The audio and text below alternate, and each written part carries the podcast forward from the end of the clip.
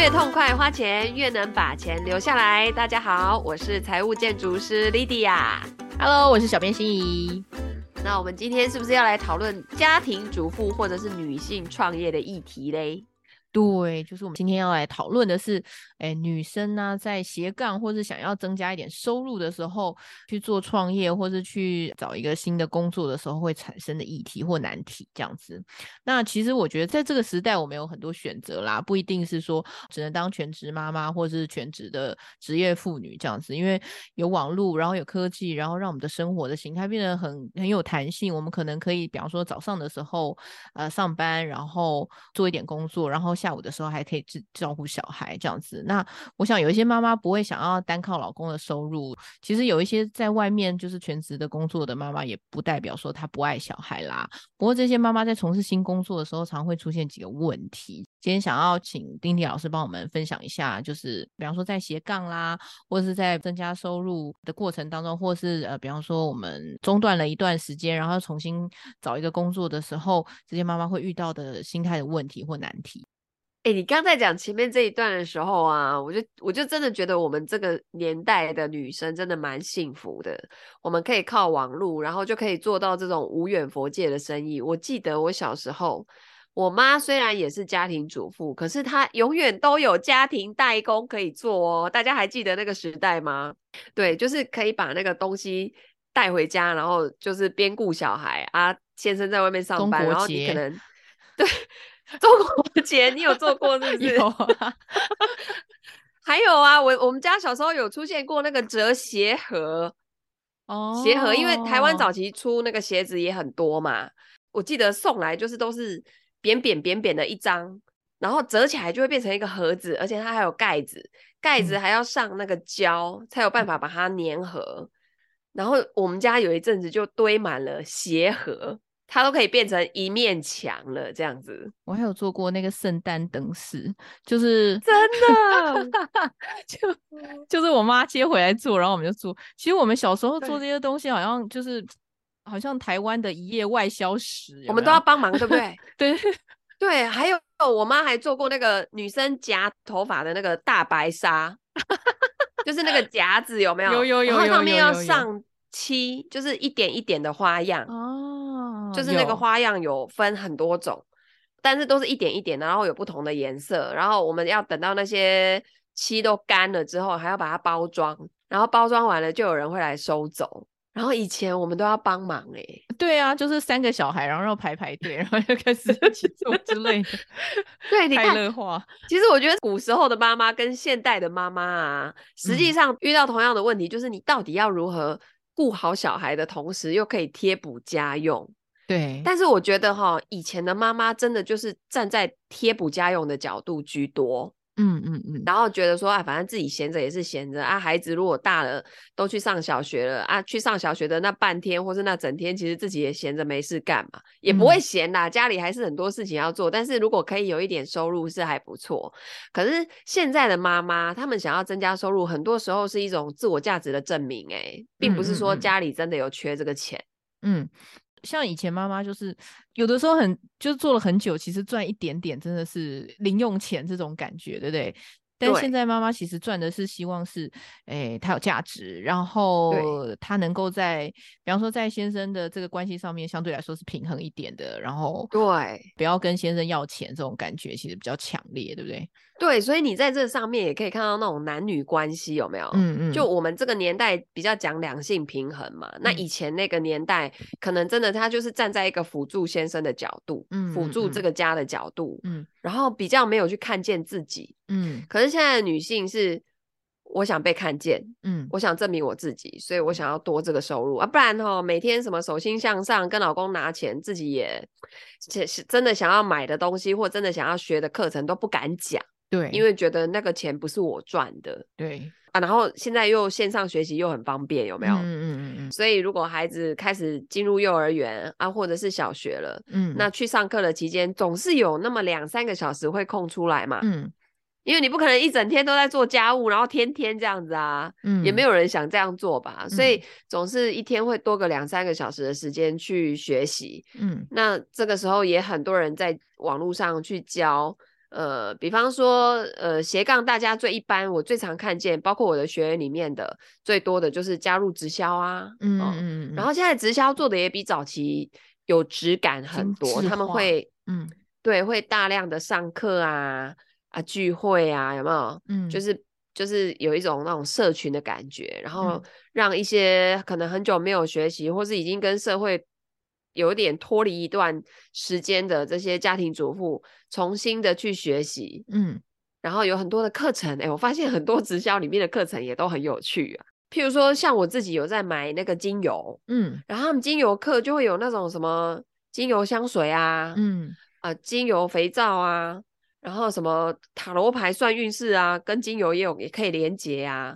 然后你怎么去认识这些精油啊？嗯啊，怎么分享给你身边的人呐、啊？嗯、呃，销售的技巧部分也是有做，就是教学的，对不对？对啊，对啊。嗯，嗯，嗯。然后譬如说像一些什么，我常我们常听到的什么美安、安利、美乐家，有没有？嗯嗯，嗯。什么贺宝福、嗯、啊，都是一样嘛。它里面就会有大量的课程可以学习。嗯，其实是会让一个。呃，家庭主妇有那种哇，我有在成长的感觉。嗯，还有一些平台，有一些家庭主妇，她可能不方便，嗯，去那种实体线下的聚会，她比较喜欢自己线上学习。嗯，那可能就会有一些那种，譬如说像我的金钱整理师，也很多家庭主妇来学嘛。嗯，她学会一个技能之后，她可以去帮助她身边的人。嗯，或者是现在在在线上教那个网络行销的啊，很多啊，譬如说。我二零一五年开始接触网络行销这个东西，当时我还没有自己的线上课程，然后那个时候呢，我就是先学会分享，先学会在网络上怎么分享，图片怎么做，然后然后那个篇幅要长的短的都有，然后大概要写什么，嗯，大概有去学一下这类的东西，然后呢，我就开始去上一些不错的老师的课，这些老师他可能不是只有教。网络行销，他也有教其他的，嗯，然后我就开始分享这些老师的课程，嗯，结果真的就有人去报名了，之后老师会分润给我。一开始是这样，嗯，嗯，对，对，那我就一直在练习输出，嗯，然后发挥自己的影响力。但是它其实是一个比较长的累积过程，而且是你学完了之后，你一直在想说，你学习之后，然后还要做一些输出的动作，对不对？对，对。因为我是一个学了什么，我就会很想要快点跟大家讲的那一种。嗯嗯嗯，对啊，反正我最近在学什么，我也都现在也都会跟我的学员讲。哎、欸，我跟你说，我最近学了玛雅，然后怎么样怎么样啊？吼，真的很共识呢啊，这种的就会有很多可以聊的话题呀、啊。嗯。因为其实每一个人个性不一样嘛，所以有的时候在输出的时候就常常会遇到一些困难，啊，会觉得很害羞，然后在输出的时候就会抗拒，然后会卡在那边，对不对？你知道为什么吗？为什么？因为他的输出背后是有目的的。嗯，当你今天觉得你写出去这个东西、嗯、后面是为了要成交什么东西的时候，嗯，你自己就会有压力，你就会开始觉得说，我这一篇有没有写得很完美？嗯，我这篇呢哪里有没有可能写不好？嗯，然后后面呢真的有成交的人会不会很少？会不会我这边出去，然后大家觉得我要卖东西啊？对啊，你自己就是要来卖东西的，你自己还不好意思，自己还会改丢，这样子你知道吗？所以其实，在一开始哦，嗯，就是背后不带任何目的，你纯粹真的就是觉得哇，这东西太有趣了，嗯，我想要分享嘛，不行吗？你难道去路边摊，然后吃到有一摊超好吃的东西，嗯，你也会想要打卡，说我的妈呀，这间店看起来本来不怎么样，怎么吃起来这么好吃啊？嗯嗯嗯，然后然后你去看最近像那个看电影啊，《阿凡达》，我的天哪，那个三 D 太好看了，嗯嗯，难道你不打个卡吗？不分享一下吗？不写一下自己的 feel 吗？哎、欸，你看完《阿凡达》可以写出四点，真的很厉害。我其实写了五点，完了，我没 数，没数清楚。大家想要知道那个精灵老师在《阿凡达》里头到底看到什么五点东西？就是除了剧情之外，在人生当中有五点启发的话，欢迎订阅他的电子报。OK，是的，在我们的 show notes 下面有订阅电子报的方式。对，嗯。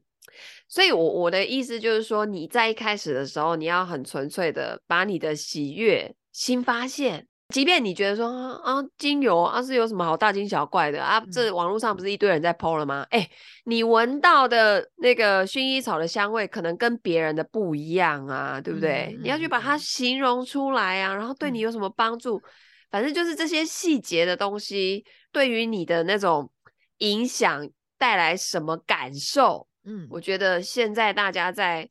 自媒体平台，你要真真正正做一个活人呐、啊嗯，嗯嗯，你要把你自己活出来，让大家去感受到你这个人，去看见你这个人，真实性是很重要的嘞。对，所以会惊惊拍谁？那个其实你就是把自己看得太重要了，你知道吗？嗯，只有你一个人这么觉得而已，对不对？对啊，你想太多了，哎、欸。你自己想嘛，每次我们在照团体照，一拍完照，大家是不是拿来我看一下，放大一看那个人的脸，是先看别人还是先看自己？看自己 啊。对啊，就看一下我是胖还是瘦的啊，脸眼睛有没有闭起来呀、啊？有没有那个眼歪嘴斜的啊？有没有？谁在管我隔壁那个是谁？我连我老公都不管，我连我小孩都不管呢、欸。所以同学真的不要太在意别人会怎么看你，大家最在意的都只有自己啦。嗯。展现真实这件事情在，在比方说，如果你真的想要做社群行销的时候，这件事情是很重要的一件事啦。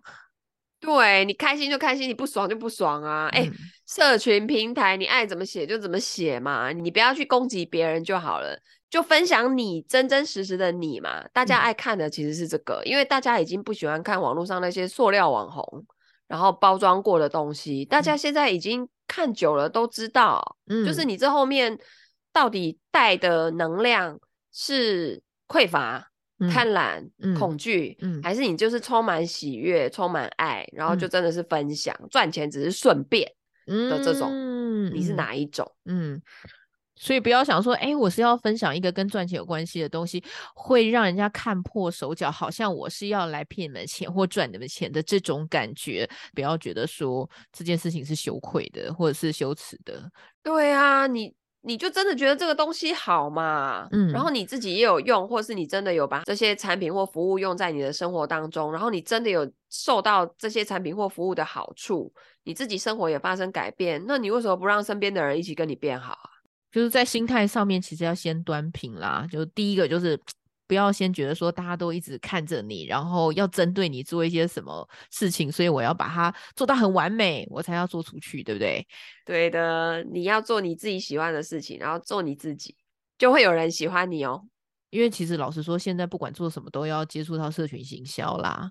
那在社群的发散的过程当中，即便你不是开一个粉丝团，你在 Facebook 上面写东西的时候，你都要把这些东西先放下，把心态先端正，然后处理一下心态的问题，再继续做推动。对，然后我觉得越自然越好。嗯，就是你看哦，像现在 IG 上面一堆美图啊，嗯，呃，已经很多人不想再看那些东西了，因为那都是包装过的人生。嗯。有谁的人生每天都长那样啊？所以这就又返回来，在我们斜杠的时候啊，当你越在意那个背后的结果，越在意背后那个到底能不能赚到钱，那个真的就反而会让你充满阻碍。呃，就是越想要得到冠军，反而越得不到冠军，对不对？所以你要对教练还不给你上场，你看，对啊，其实有的时候真的是越想要赚钱，越赚不到钱的。为什么会发生这种事哈？因为你散发出来的能量就是我很缺，我很需要，它其实就是一种匮乏啊。所以你在字里行间，你在图片里面，或你在做任何的呃分享的时候，其实你透露的这种能量，那人呐、啊，嗯，我们人是灵性的动物，它即便你的字里行间都没有展现出来，可是那是一种感觉，他感觉得到，嗯。嗯因为有些人就会呐喊式行销嘛，嗯，嗯，哎呀，我这个东西真的很好，来哦，来哦，跟来哦。啊、问题是现在这个年代已经不是用这个方式可以行得通的啦。嗯，现在感觉如果你的价值不够。强烈或者核心价值不够明确的时候，你在做价值交换的时候，因为其实人能够赚钱，就是大部分时候是实践价值交换嘛。你给别人提供了什么样的有意义的价值或服务的时候，人家愿意付钱吗？可是你给别人提供的都是那种我想要赚你的钱的感觉的时候，没有提供真正的价值的时候，那个钱就赚不到，对不对？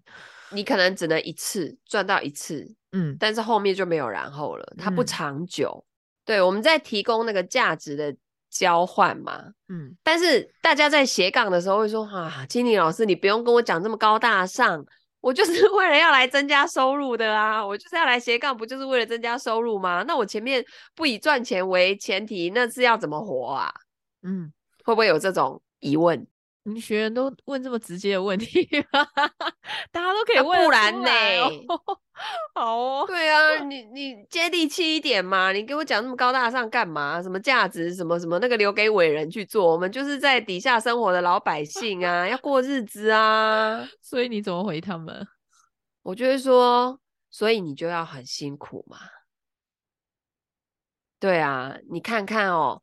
如果这个价值感你没有活出来的话，你现在去看看你的家，你跟老公的关系，你跟孩子的关系，是不是你也没有活出来那个你想要的样子？嗯嗯。然后你整个看起来就很疲倦，看起来被小孩折磨的不成人样。嗯。老公好像都不看重你的意见，或是你没有那种自我价值感，你不受重视的那种感觉。嗯。那。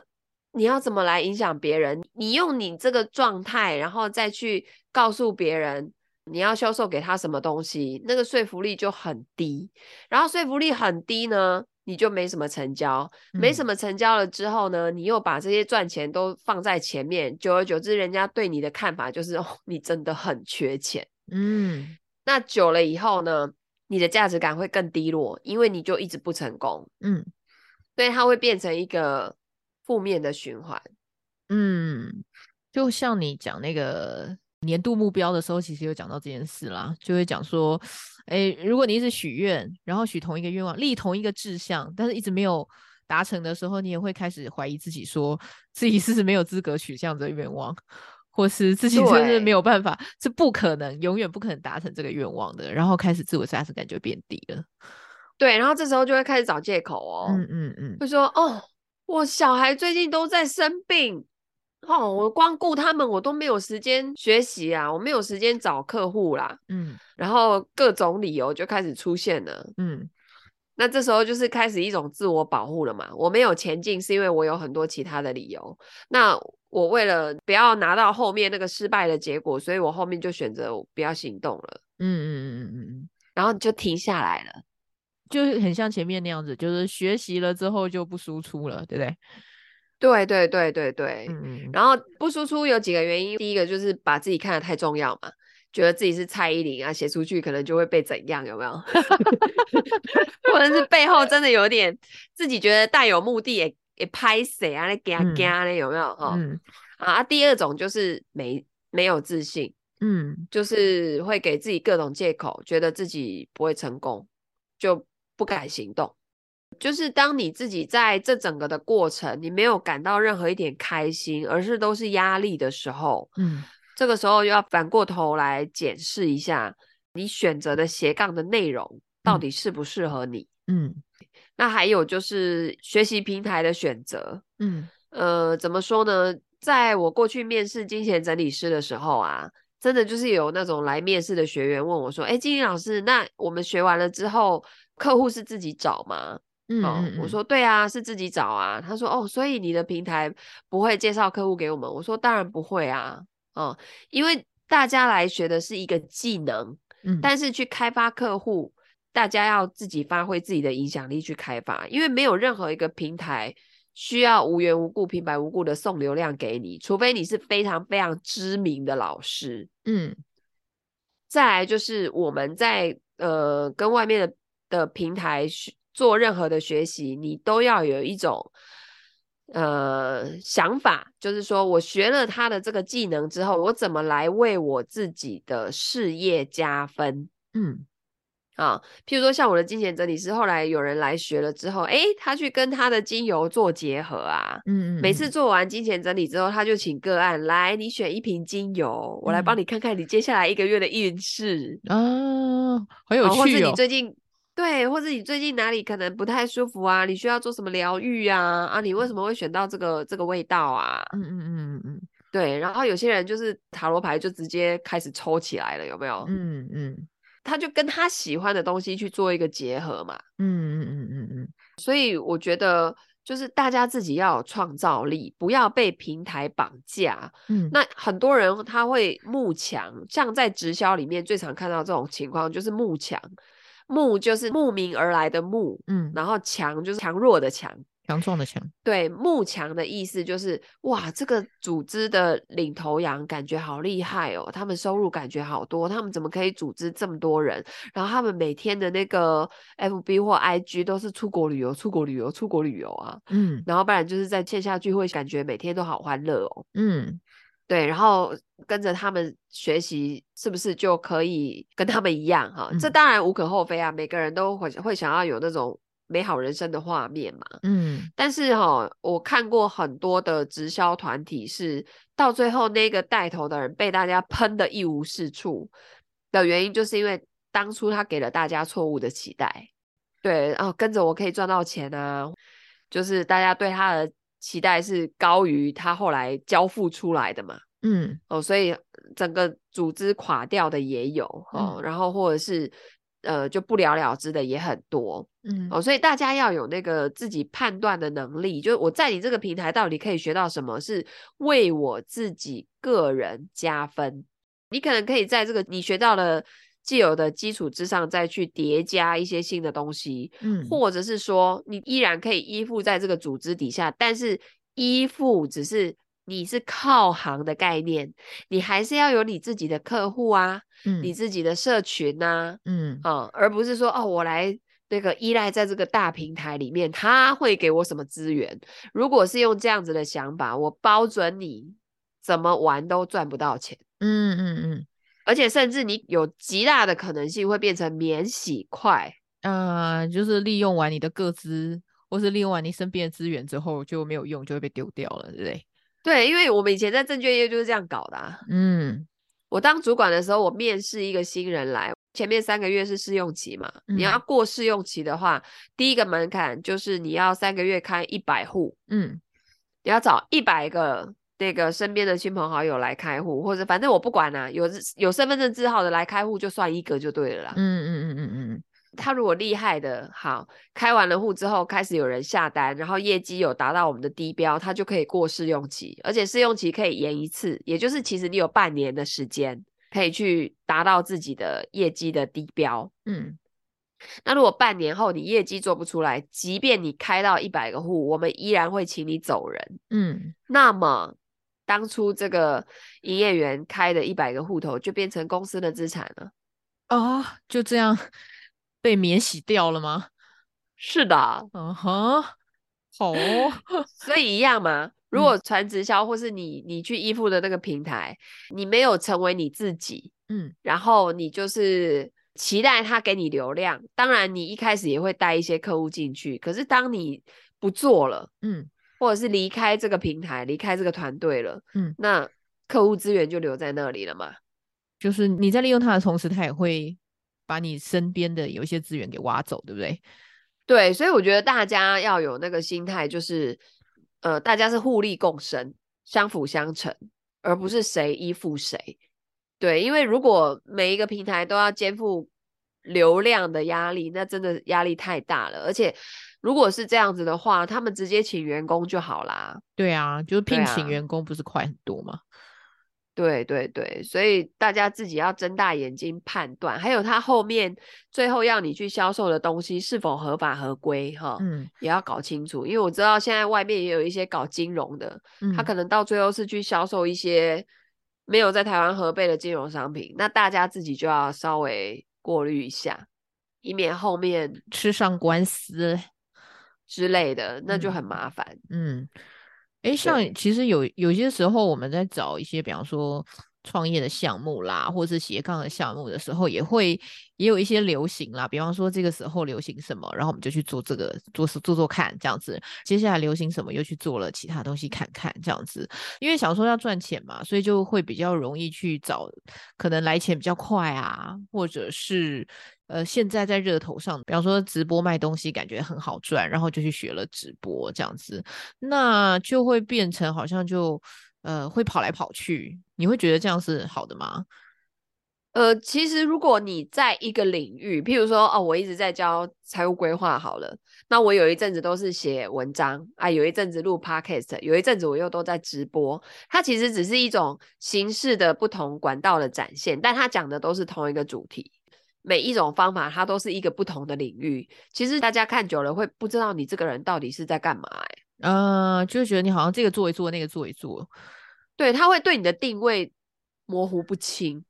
感觉你呃没有一技之长，然后对你的形象呃没有非常强大的印象，对不对？对，而且。呃，很容易犯的一个错误就是都把商品或服务摆在你这个人的前面。嗯，比如说最近在流行什么东西这样子啊，嗯，然后你就又把这个商品曝光在你的个人的那个 FB 的页面里面，然后其实时间久了这样累积下来啊，这些商品或服务它不但没有一个一系列的脉络，大家也会不清楚你这个人呢。嗯，就是因为你没有把人摆在这些商品之前。嗯。实际上，如果你有把你自己活出来，嗯，就像我一开始讲的，你要活出真实的自己，让大家喜欢你，你后面爱卖什么都可以。真的，真的，你有没有发现，有的网红真的就是他推什么，你都会连结点过去看一下，有没有？有的还顺便就买了，不用讲到那个很知名的网红，你就想想你身边有没有你那个朋友，齁。每次去哪里，然后他说：“哦，这个好好吃哦。”你就会说：“来上链接，有没有？” 我相信他的人链接甩过来给我，我也要吃看看，有没有？对对对，他人品推荐的肯定好吃。啊、我跟你讲，每个人身边都会有一两个这种朋友啦。会会会会，对啊。那为什么你会买他的单呢？就是因为他整天就看起来就很开心，然后吃个吃这个也好吃，看那个也好看啊。他把那个状态活出来啊，对不对？他有在继续累积他的形象跟专业啊，就是啊，他可能就是每天都在吃，到处都吃。我只要吃过一次他推荐的东西好吃，我以后就认这个品牌了。对，而且人家讲好吃不会说哦，这个好好吃，他还会讲一点什么，嗯、做一点细节的形容啊，等等的。嗯嗯，嗯，就是现在的年代哈。一直我觉得会一直走向那个无心插柳柳成荫那个方向，嗯，就是要挖掘出自己的插柳要插在哪里，对不对？对，应该是说你不要太有带目的性的插那些柳啦，要无心插柳，知不知道？多尝试，还要插你自己喜欢的柳哦，好不好？才会成荫哦。哦，好，所以。其实在一个地方，所以本集金句就是“无心插柳，柳成荫”。然后，就是在一个地方要深挖井、高筑墙，对不对？你要先无心插柳，插柳之后要多插。嘿呀、啊，把你自己活出来，不要那个看起来很疲累，嗯、然后被孩子弄到一个面黄肌瘦，是是你面黄肌瘦，不是孩子面黄肌瘦。然后看起来就很缺睡觉，很缺休息，嗯、然后整个人的能量状态都很低落，那个真的就不 OK。嗯、但是并不是说硬要你撑，硬要你去装自己很好，这更惨，嗯、好不好？你就把你不好就如实的放在大家面前，你是个活人嘛，你不会一直不好啊，因为它会有一个起承转合嘛，能量本来就高高低低呀、啊，所以你好的时候也让大家知道，你不好的时候也让大家知道啊，这样才会有那个活人的感觉嘛。有谁每天都很开心啊？有谁每天都是在那个？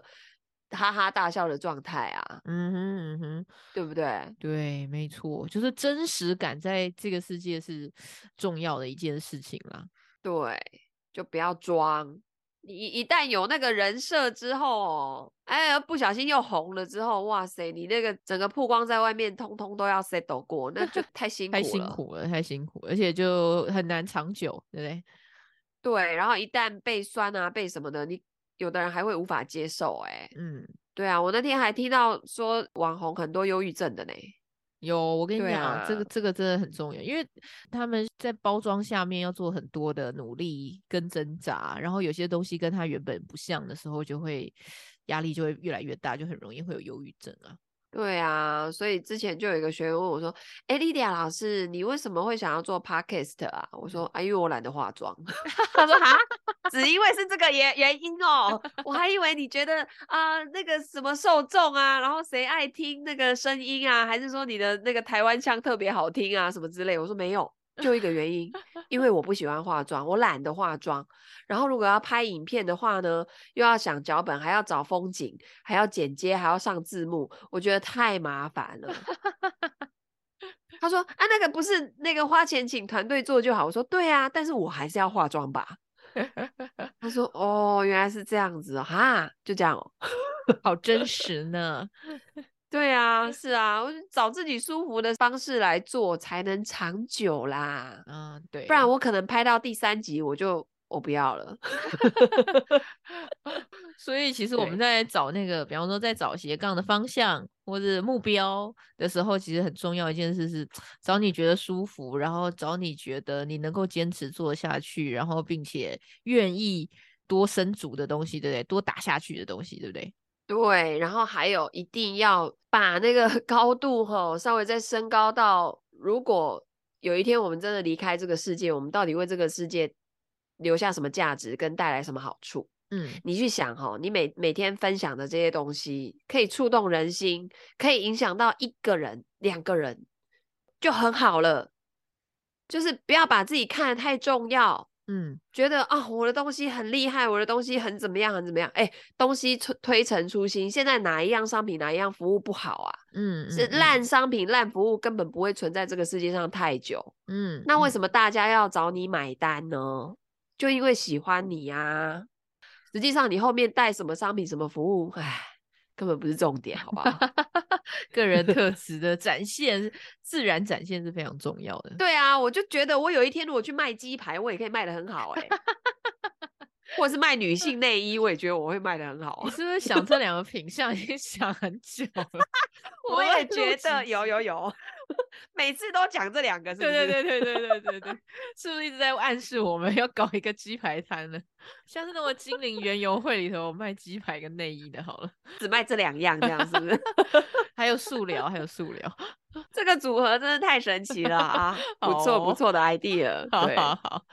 好，结论就是呢，呃，赚钱当然很重要，但是在这整个的过程当中，你有没有感到开心、喜悦跟幸福？如果有的话呢，我相信钱它只是结果而已。呃，如果有感到幸福啊、开心啊、喜悦啊，钱才会滚滚而来。那如果带着匮乏、带着压力、带着恐惧，哇，那个要追着钱跑就会特别辛苦哦。